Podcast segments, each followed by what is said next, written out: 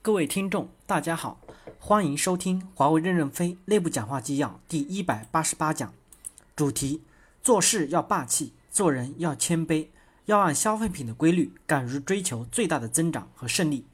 任正非与终端骨干员工座谈纪要，本文刊发于二零一零年十二月三日。导读部分：此次会议是华为手机的遵义会议，一是决定放弃白牌做高端机。二是学习巴黎时装时尚化，同时聘请前宝马设计总监范文迪担任手机产品首席设计总监，形成了两条工作定律：工业设计轻盈硬件，用户体验轻盈软件。事隔四年后，华为全球首个美学研究中心于二零一五年三月十二日在巴黎设立，主攻华为手机的美学创新设计，由飞升国际的法国设计师领衔。并挖来了苹果公司前创意总监、全球顶级用户体验设计专家。正文部分，我们认为终端这几年发展真不容易。当年我们没想过做终端，我们是被逼迫上马的，因为我们的三 G 系统卖不出去，没有配套手机，要去买终端，买不到，才被逼上马的。应该说你们走得不错，很成功。郭平发明了转售路线，专门给大云运营定制低端手机。当时我对这个路线还是持怀疑态度的，能不能成功？歪打正着，成功了。今天我们是一个比较民主的会，希望大家畅所欲言。你有什么想法你就说，包括海外连线的两百多个弟兄们，你们想发言的尽快发言。我的沟通不一定正确，我这个人知识比较孤陋寡闻，所以我又请了徐直军、郭平、陶景文、邓彪、万彪、余承东等，他们也可以替我回答，你们也可以回答。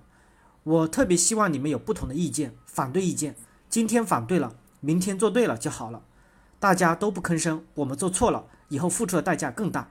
咱们开始吧。谁是第一个勇敢的？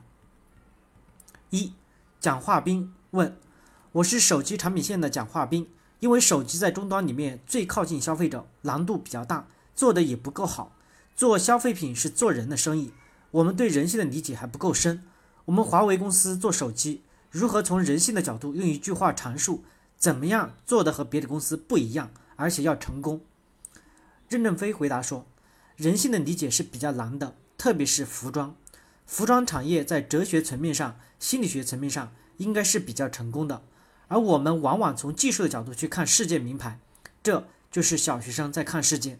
例如人性的复杂性，从《色戒》这个电影中，汤唯演的比较成功。我们终端有没有消费心理研究室？”如何引领？所以，我们这些年是跟随手机会时装化，未来的消费品就像时装一样，量很小，批得多，大公司难做。在时装化中，你们怎么会赢？美国男人想拿的手机大一点儿，手握着舒服一点儿。孙正义要为老人定制手机，只要求手机的字大一点儿，能打电话和发短信就行了。他说，日韩公司是工程师的执政，他们渴求展露自己的才华，手机越做越复杂。人家说你们华为公司是政治家执政，所以将会做出这么简单的东西来。但是华为公司也是工程师执政，所以至今也做不出这种适合中老年的简单时装。我们怎么确定客户需求？在时装化的时代，我们怎么入口？我们是大批量标准化，这是大公司的优势。但是小批量的时代，我们还没有优势，这是个大问题。郭平回答说。对付苹果和其他公司的标准化、全球化，我觉得我们要民族化和区域化，细分客户和市场来取得胜利。苹果有强大的市场营销能力和技术创新能力，它可以四年只做四款产品，所以我们一定要细分客户和市场。我们不可能一款产品像苹果一样在全世界畅销，但要有一款产品在某一区域内畅销，要沿着这个路线去做。二，苏杰提问：数据卡这几年在终端公司走的稍微好一点。主要是终端的领导对数据卡定的策略正确，最终拖死别人。今年数据卡累计发货超过一亿台，公司比较低调，对内对外都低调。任正非回答说：“谁给你们传的让你们低调，不让你们宣传？谁亲自听到我说这个话？你们年轻人热情高，活跃，你们的客户也是这么一群人的话，为什么不可以一起疯？你们年轻人谈低调，就是让我去当你们，去当你们的炮灰。”你还说你低调是我要求的？你个子那么高，身体那么好，应该帮我挡点炮火。三，苏杰又提问：我有个请求，我们数据卡累计发货超过两亿台时，能否和我们数据卡团队合个影，请我们吃个饭？任正非回答说：合影吃饭没问题，不需要超过两亿台，不要把目标定得那么高，随时都可以。终端公司几大产品，我们分别都可以做出市场定位。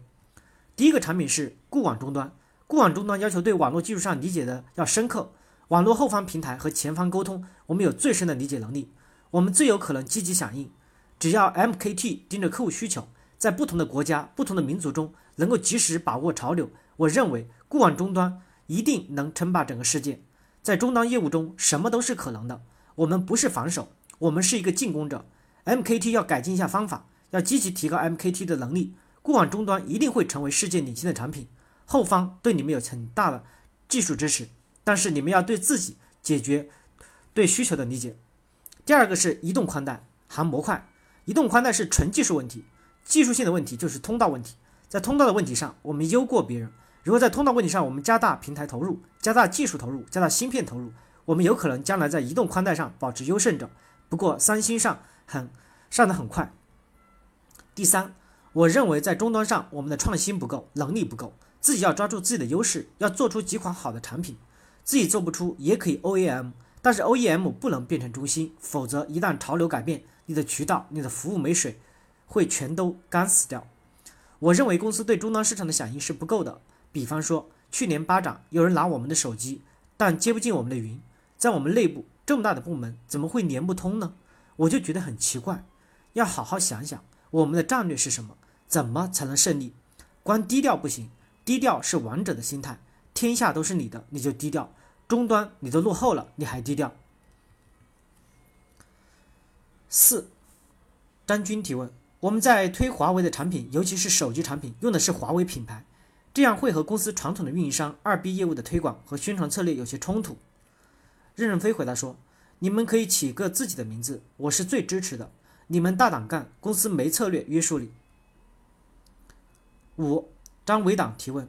您刚刚提到手机时装化，手机作为消费电子，非常重要的是渠道，以前都是通过运营商转售。想听听任总对终端公司渠道建设的期望。任正非回答说，渠道的问题是怎么防止渠道产生的内部腐败。我们长期不做渠道，是因为我们长期没有建立起来防腐败的能力。终端要建渠道，学习如何防止腐败的产生。陶景文回答说，其实运营商转售也是有渠道的，运营商也是有合作伙伴的。今年我们也在加大渠道建设，我们要公开透明，渠道政策要符合业界的规则，业界的渠道政策还是很透明的。我们不能因为怕腐败就彻底放弃渠道，转售不是集采，也不是定制，关键是进销存体系和渠道政策做清楚。感谢大家的收听，敬请期待下一讲内容。